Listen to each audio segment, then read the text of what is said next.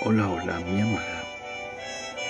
Hoy continuamos con la lectura de uno de los relatos de la gran escritora brasileña Clarice Lispector. Preciosidad de Clarice Lispector. Por la mañana, temprano, siempre era la misma cosa renovada. Despertar. Lo que era lento, extendido, vasto, ampliamente abría los ojos. Tenía 15 años y no era bonita, pero por dentro de su delgadez existía la amplitud casi majestuosa en que se movía como dentro de una meditación y dentro de la nebulosidad algo precioso, que no se desperezaba, que no se comprometía que no se contaminaba, que era inmenso como una joya, ella. Despertaba antes que todos, ya que para ir a la escuela tendría que tomar un autobús y un tranvía, lo que le llevaría una hora, de devaneo agudo como un crimen. El viento de la mañana, violentando la ventana y el rostro hasta que los labios se ponían duros, helados. Entonces ella sonreía, como si sonreír fuese en sí un objetivo. Todo eso sucedería si tuviese la suerte de que nadie mirara la mirada. Cuando se levantaba de madrugada, ya superado el momento dilatado en que se desenredaba toda, se vestía corriendo, se mentía a sí misma que no tenía tiempo de bañarse y la familia adormecida jamás adivinó que pocos baños tomaba. Bajo la luz encendida del comedor bebía el café que la doncella, rascándose en la oscuridad de la cocina, había recalentado. Apenas si tocó el pan que la mantequilla no conseguía ablandar, con la boca fresca por el desayuno, los libros debajo del brazo. Por fin abría la puerta transponía la tibieza insulsa de la casa escurriéndose hacia la helada fruición de la mañana. Después ya no se apresuraba más. Tenía que atravesar la ancha calle desierta hasta alcanzar la avenida, al final de la cual un autobús emergería vacilando dentro de la niebla, con las luces de la noche todavía encendidas en el farol al viento de junio, el acto misterioso, autoritario y perfecto de erguir el brazo, y ya de lejos el autobús trémulo comenzaba a deformarse, obedeciendo a la arrogancia de su cuerpo, representante de un poder supremo. De lejos el autobús comenzaba a tomarse, a tornarse incierto y lento, lento y avanzando, cada vez más concreto hasta detener su rostro en humo y calor, en calor y humo. Entonces subía. Sería como una misionera a causa de los obreros del autobús que podrían decirle alguna cosa, aquellos hombres que ya no eran jóvenes. Aunque también de los jóvenes tenía miedo, miedo también de los chicos, miedo de que le dijesen alguna cosa, de que la mirasen mucho en la gravedad de la boca cerrada había una gran súplica que la respetaran. Más que eso, como si hubiese prestado voto, estaba obligada a ser venerada y mientras por dentro el corazón golpeábase con miedo, también ella se veneraba. Ella era la depositaria de un ritmo. Si la miraban se quedaba rígida y dolorosa. Lo que la salvaba era que los hombres no la veían aunque alguna cosa en ella, a medida que 16 años aproximaban en humo y calor, alguna cosa estuviera intensamente sorprendida y eso sorprendería a algunos hombres, como si alguien les hubiese tocado el hombro, una sombra tal vez. En el suelo la enorme sombra de una muchacha sin nombre, elemento, elemento cristalizable e incierto que formaba parte de la monótona geometría de las grandes ceremonias públicas, como si les hubieran tocado el hombro.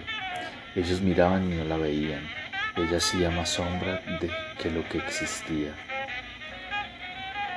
En el autobús los obreros se comportaban silenciosamente con la tartera en la mano, el sueño todavía en el rostro. Ella sentía vergüenza de no confiar en ellos, que estaban cansados, pero hasta que conseguía olvidarlos existía la incomodidad. Es que ellos sabían, y como también ella sabía, de ahí la incomodidad. Todos sabían lo mismo, también su padre sabía, un viejo pidiendo limosna sabía, la riqueza distribuida y el silencio. Después, con paso de soldado, cruzaba, incólume, el largo del Lapa, donde ya era de día. En ese momento la batalla estaba casi ganada. Escogía en el tranvía un asiento vacío si era posible, o si tenía suerte, se sentaba al lado de alguna segura mujer con un atado de ropa sobre su regazo, por ejemplo, y era la primera tregua. Todavía tendría que enfrentar en la escuela el ancho corredor donde los compañeros estarían de pie conversando y donde los tacones de sus zapatos hacían un ruido que las piernas tensas no podían contener, como si ella quisiera inútilmente hacer que se detuviera un corazón. Eran zapatos con baile propio se hacía un vago silencio entre los muchachos que quizá sintieran bajo su disfraz que ella era una de las devotas. Pasaba entre las filas de los compañeros, creciendo, y ellos no sabían qué pensar ni cómo comentarla. Era feo el ruido de sus zapatos, como tacones de madera, rompía su propio secreto.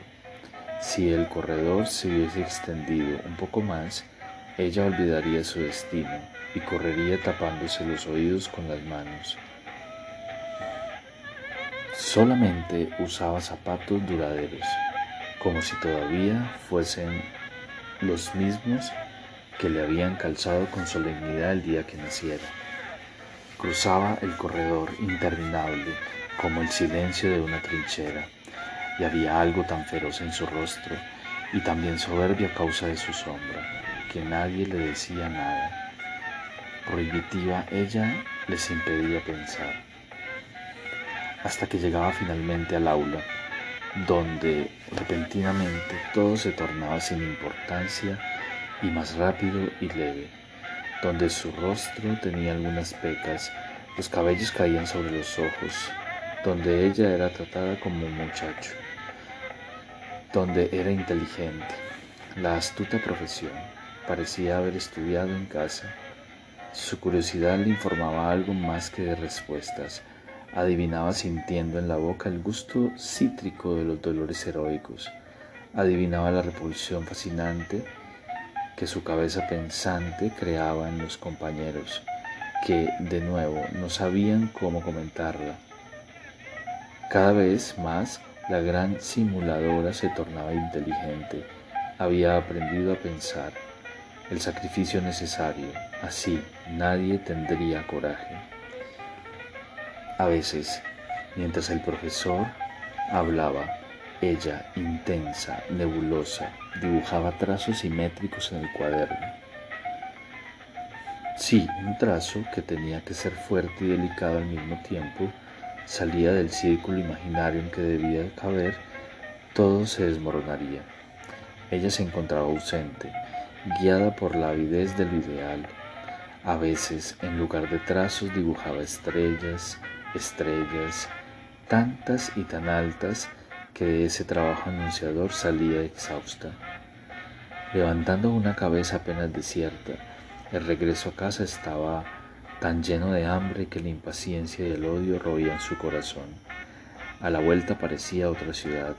En el largo de Lapa cientos de personas reverberadas por el hambre parecían haber olvidado. Y si se les recordara, mostrarían los dientes. El sol delineaba cada hombre con carbón negro, a esa hora en que el cuidado tenía que ser mayor. Ella estaba protegida por esa especie de fealdad que el hambre acentuaba, sus rasgos oscurecidos por la adrenalina que oscurecía la carne de los animales de caza. En la casa vacía, toda la familia en el trabajo gritaba a la sirvienta que ni siquiera le respondía. Comía como un centauro, el rostro cerca del plato, los cabellos casi en la comida.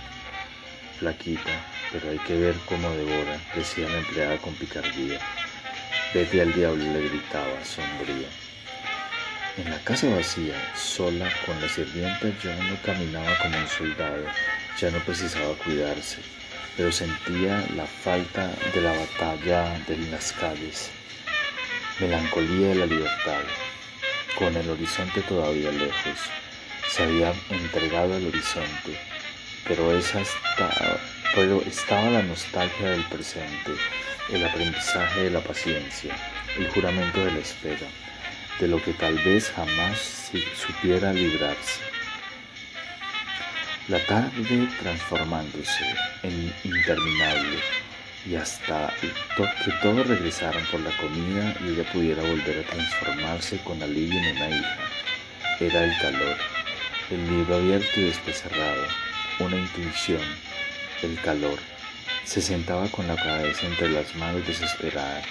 Cuando tenía 10 años recordó un chico que la quería, le había arrojado un ratón muerto. Porquería, había gritado pálida por la ofensa. Fue una experiencia, jamás se lo había contado a nadie, con la cabeza entre las manos sentada. Decía quince veces, soy fuerte, soy fuerte, soy fuerte, soy fuerte, entre las manos sentada. Decía quince veces, soy fuerte, soy fuerte, soy fuerte. Después advertía que apenas había prestado atención al correo. Preocupada con la cantidad, dijo una vez más, soy fuerte 16, y ya no estaba más allá, más a merced de nadie desesperada, porque fuerte, libre, ya no estaba más a merced de nadie, había perdido la fe. Fue a conservar, a conversar con la sirvienta, antigua sacerdotisa. Ellas se reconocían, las dos descalzas de pie junto a la cocina, la estufa envuelta en la humareda. Había perdido la fe, pero a orillas de la gracia buscaba en la sirvienta apenas lo que ella perdiera, no lo que ganara. Entonces se hacía la distraída y conversando evitaba la conversación. Ella imagina que a mi edad debo saber más de lo que sé. Y es capaz de enseñarme algo, pensó, la cabeza entre las manos, defendiendo la ignorancia como si se tratara de un cuerpo le faltaban los elementos, pero no los quería, de quien ya los había olvidado. La gran espera formaba parte, dentro de la inmensidad marginando. Todo eso, sí, luego cansada, la exasperación, pero en la madrugada siguiente, así como se abre una avestruz grande, ella despertaba, despertó en el mismo misterio intacto, abriendo los ojos, ella era la princesa del misterio intacto, como si la fábrica ya hubiera hecho sonar la sirena. Se vistió corriendo, bebió el café de un trago, abrió la puerta de la casa. Y entonces ya no se apresuró más. Fue, la fue la gran inmolación de las calles, atontada, atenta, mujer de Apache, parte del ritmo de un ritual. Era una mañana aún más fría y oscura que las otras. Ella se estremeció dentro del suéter. La blanca nebulosidad dejaba invisible el final de la calle. Todo estaba algodonado, ni siquiera se escuchaba ruido de un autobús que pasase por la avenida. Fue caminando hacia lo imprevisible de la calle. Las casas dormían en las puertas cerradas. Los jardines estaban endurecidos de frío en el aire oscuro más que en el cielo, en medio de la calle una estrella, una gran estrella de hielo que todavía no había vuelto, incierta en el aire, húmeda, deforme. Sorprendida con su retraso, se redondeaba en la vacilación. Ella miró la estrella próxima, caminaba solita en la ciudad bombardeada. No, ella no estaba sola. Con los ojos fruncidos por la incredulidad, la lejanía de su calle, desde dentro del vapor vi a dos hombres, dos muchachos viniendo. Miró en torno como si pudiese haberse equivocado de calle o de ciudad. Solo había equivocado los minutos. Había salido de casa antes de que la estrella y los dos hombres hubiesen tenido tiempo de desaparecer. Su corazón se asustó. El primer impulso frente al error fue rehacer para atrás los pasos dados y entrar en su casa hasta que ellos pasaran. Ellos van a mirarme, lo sé. No hay nadie más a quien ellos puedan mirar y ellos me van a mirar mucho. Pero, ¿cómo volver y vivir si había nacido la dificultad? Si toda su lenta preparación tenía el destino ignorado al que ella, por culto, tenía que adherirse, ¿Cómo retroceder y después nunca más olvidar la vergüenza de haber esperado miserablemente detrás de una puerta? Y quizás hasta no habría peligro. Ellos no tendrían el valor de decirle nada, porque ella pasaría con el andar duro, la boca cerrada en su ritmo español. Con las piernas heroicas continuó la marcha. Cada vez que se aproximaba, ellos también se aproximaban. Entonces todos se aproximaban. La calle quedó cada vez un poco más corta. Los zapatos de los dos muchachos mezclaban su ruido con el de sus propios zapatos. Era horrible escuchar, era insistente escuchar. Los zapatos eran huecos o la acera era hueca. La piedra del suelo avisaba. Todo era un eco y ella escuchaba, sin poder impedirlo el silencio del cerco comunicándose por las calles del barrio y veía sin poder impedirlo que las puertas habían permanecido muy cerradas. Hasta la estrella se retiraba ahora. En la nueva palidez de la oscuridad, la calle quedaba entregada a los tres. Ella caminaba, escuchaba a los hombres, ya que no podía verlos y ya que, eh, que necesitaba saberlos. Ella los oía y se sorprendía con el propio coraje de continuar. Pero no era coraje, era un don y la gran vocación para un destino. Ella avanzaba, sufriendo al obedecer. Si consiguiera pensar en otra cosa, no diría los zapatos, ni lo que ellos pudieran decir, ni el silencio con que cruzarían. Con brusca rigidez los miró cuando menos lo esperaba, traicionando el voto de secreto. Rápidamente los miró. ¿Ellos sonreían? No, estaban serios. No debería haberlos visto, porque viéndolos por un instante ella arriesgaba tornarse individual, y ellos también. Era de lo que parecía haber sido avisada, mientras ejecutase un mundo clásico, mientras fuera impersonal, sería hija de los dioses y asistida por lo que tiene que ser hecho. Pero habiendo visto lo que los ojos al ver disminuyen, se había arriesgado a ser ella misma, lo que la tradición no amparaba. Por un instante vaciló, perdido el rumbo, pero era demasiado tarde para retroceder. Solo no sería muy tarde si corriera pero correr sería como errar todos los pasos y perder el ritmo que todavía la sostenía, el ritmo que era su único talismán, el que le fuera entregado a la parte del mundo donde se habían apagado todos los recuerdos, y como incomprensible reminiscencia había quedado el ciego talismán, ritmo que era de su destino copiar, ejecutándolo para la consumación del mundo. No la suya. Si ella corriera, el orden se alteraría y nunca le sería perdonado lo peor, la prisa. Aun cuando se huye, corren detrás de uno, son cosas que se saben. Rígida, catequista, sin alterar por un segundo la lentitud con que avanzaba, ella avanzaba. Ellos van a mirarme, lo sé, pero intentaba por instinto de una vida interior no transmitirle susto. Adivinaba lo que el miedo desencadena. Iba a ser rápido sin dolor.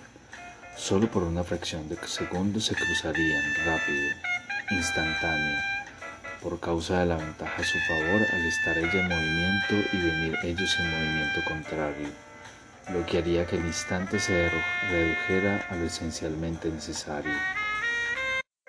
A la caída del primero de los siete misterios que eran tan secretos que de ellos apenas quedará una sabiduría. El número siete. Haced que ellos no digan nada, haced que ellos solo piensen pensar yo los dejo.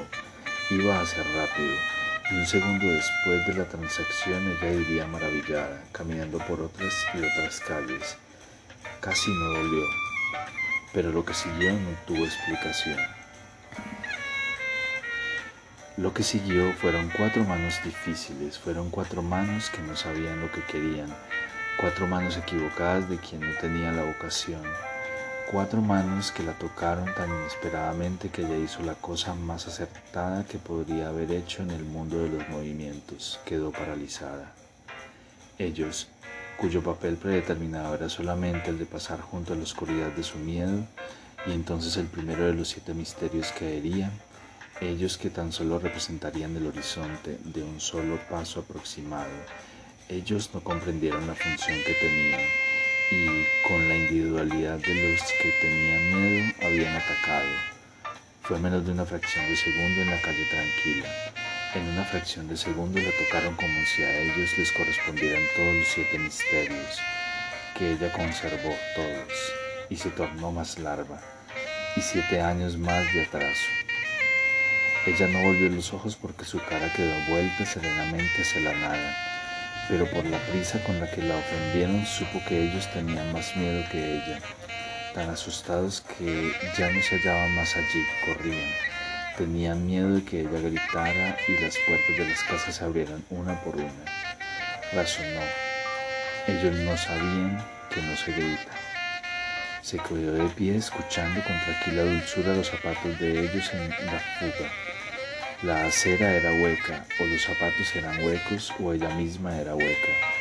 En el hueco de los zapatos de ellos oía atenta el miedo de los dos. El sonido golpeaba nítido sobre las baldosas como si golpearan a la puerta sin parar, y ella esperase que desistieran. Tan nítida en la desnudez de la piedra que el zapateado no parecía distanciarse. Estaba allí a sus pies, como un zapateado victorioso. De pie, ella no tenía por dónde sostenerse sino por los oídos. La sonoridad no la desalentaba, el alejamiento le era transmitido por una celeridad cada vez más precisa de los tacones. Los tacones no sonaban más sobre la piedra, sonaban en el aire, como castañuelas cada vez más delicadas. Después advirtió que hacía mucho que no escuchaba ningún sonido y traído de nuevo por la brisa, el silencio era una calle vacía. Hasta ese momento se había mantenido quieta, de pie en medio de la acera. Entonces, como si viviese varias etapas de la misma inmovilidad, quedó detenida. Poco después suspiró y en nueva etapa se quedó parada. Después movió la cabeza, entonces quedó más profundamente parada. Después retrocedió lentamente hasta un muro, jorobada, bien lentamente, como si tuviese un brazo fracturado, hasta que se recostó toda en el muro, donde quedó apoyada, y entonces se mantuvo parada. No moverse es lo que importa, pensó de lejos, no moverse. Después de un tiempo probablemente, se habría dicho así, ahora mueve un poco las piernas, después de lo cual suspiró y se quedó quieta mirando. Aún estaba oscuro. Después amaneció. Reunió los libros desparramados por el suelo. Más adelante estaba el cuaderno abierto. Cuando se inclinó para recogerlo, vio la letra menuda y destacada que hasta esa, esa mañana era suya. Entonces salió, sin saber con qué había llenado el tiempo, sino con pasos y pasos llegó a la escuela con más de dos horas de retraso. Como no había pensado en nada, no sabía que el tiempo había transcurrido. Por la presencia del profesor de latín comprobó con una delicada sorpresa que en clase ya habían comenzado la tercera hora. ¿Qué te ha pasado? murmuró la chica del pupitre del cine. ¿Por qué? Estás pálida. ¿Te pasa algo? No. Y lo dijo tan claramente que muchos compañeros la miraron. Se levantó y dijo en, bien, en voz bien alta, con permiso. Fue hasta el baño y allí, ante el gran silencio de los azulejos, gritó, aguda, supersónica, estoy sola en el mundo, nadie me va a ayudar nunca, nadie me va a amar nunca, estoy sola en el mundo. Allí estaba perdiendo también la tercera clase, en la ancha banca del baño, frente a varios lavabos. No importa, después copio los apuntes, pido prestado los cuadernos para copiarlos en casa. Estoy sola en el mundo. Se interrumpió golpeando varias veces el banco con el puño cerrado. El ruido de los cuatro zapatos comenzó de pronto como una lluvia menuda y fina. Ruido ciego, no reflejaba nada en los azulejos brillantes. Solo la nitidez de cada zapato que no se enmarañó ninguna vez con otro zapato. Como nueces que caían, solo era de esperar que dejaran de golpear la puerta. Entonces se detuvieron. Cuando fue a mojarse el pelo frente al espejo, estaba tan fea. Era tampoco lo que ella poseía y ellos lo habían tocado. Ella era tan fea y preciosa. Estaba pálida, los trazos afinados, las manos humedecían los cabellos, sucias de tinta todavía del día anterior. Debo cuidar más de mí, pensó. No sabía cómo, y en verdad cada vez sabía menos cómo. La expresión de la nariz era la de un hocico señalándola cerca. Volvió a la banca y se quedó quieta, con su hocico. Una persona no es nada. No, retrucó en débil protesta. No digas eso. Pensó con bondad y melancolía. Una persona siempre es algo, dijo por gentileza. Pero durante la cena la vida tomó un sentido inmediato e histórico. Necesito zapatos nuevos, los míos hacen mucho ruido. Una mujer no puede caminar con tacones de madera. Llama mucho la atención. Nadie me da nada. Nadie me da nada. Y estaba tan frenética y agónica que nadie tuvo el valor para decirle que no los tendría. Solamente dijeron, tú aún no eres una mujer y los tacones son siempre de madera. Hasta que, así como una persona engorda, ella dejó de ser mujer sin saber por qué proceso. Existe una oscura ley que hace que se proteja el huevo hasta que nace el pollo, pájaro de fuego, y ella obtuvo sus zapatos nuevos. Mi amada, aquí termina este relato de Clarice Lispector llamado Preciosidad. Espero haya sido de tu agrado. Te amo, te amo todo mi ser y todo mi corazón.